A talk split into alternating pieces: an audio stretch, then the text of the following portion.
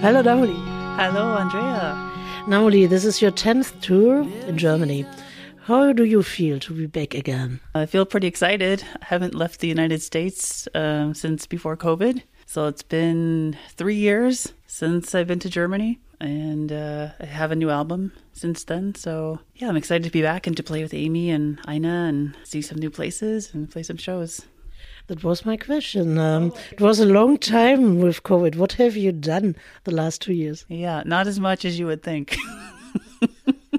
I worked on an album for about a year of it. It was recording and mixing it and uh, that came out kind of in the middle of COVID. So I haven't had a chance to play those songs uh, for an audience. So I think this is a really fun thing because it's always great to bring the songs out in, onto the stage and see what happens with them. Can you tell me something about these new songs? Is there something special? Uh, well, something different for me is that I started playing the electric guitar, uh, and I've been playing acoustic guitar for who knows how long, right? 15 years or 20 years and uh, I just needed a break, so I wrote all the songs on electric guitar, and uh, they're still, you know, singer songwriter. It's not uh, like heavy metal or something. So that was different. What are the songs about? There's some about uh, social justice and uh, income inequality, and of course the usual broken hearts and other things and maybe the post Trump era.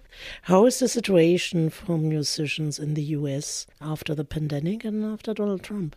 Well, I think a lot of musicians were relieved, and not just musicians, when Donald Trump uh, was voted out. And uh, with the pandemic, it's it's been strange. I think probably here too, where you know last summer we thought, okay, the vaccines are coming out, the venues are opening up, we're playing, and then everything kind of shut down again in August, and then opened up again in the fall, and then shut down again in the winter. So it's been a lot of kind of stopping and starting. The name of your tour is Light It Up. Uh, so, what are your personal highlights of this 10th tour and how it came to this name? Well, it's the title track from the album, and the album is called Light It Up, and the song is about kind of not not putting things off that you want to do, whether it's to write a book or record a song or make a painting or or anything to just realize that um you know we we don't always have as much time as we think and it's better to do those things now rather than wait uh, so that's what the the chorus of the song is light it up while you still can Okay, so we want to listen to this song a little bit. And if you want to know more about the tour, go to www.namolibrennet.com. Yeah.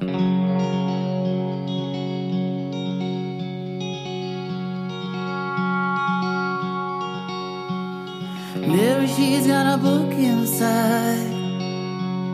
If only she had time to write it. So she's keeping tucked away. Nanny's got a film half made. He just can't seem to find the ending. So he's keeping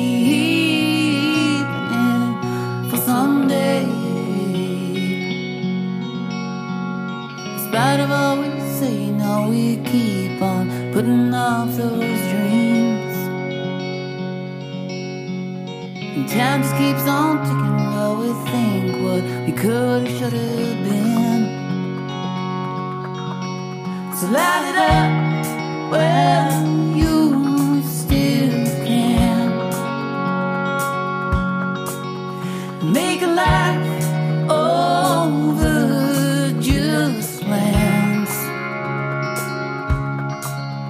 There's not a lie.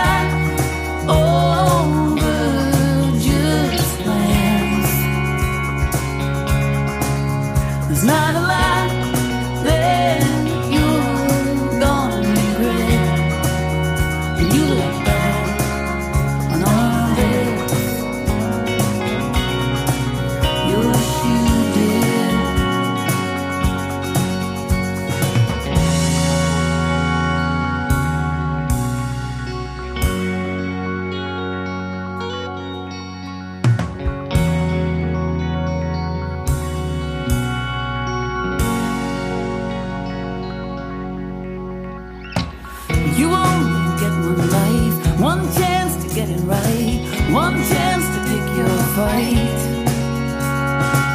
You're never gonna find some other better time, some bigger, clearer sign.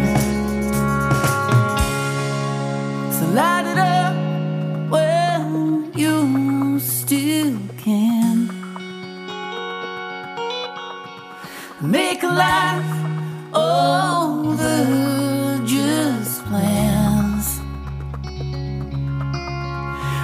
alive.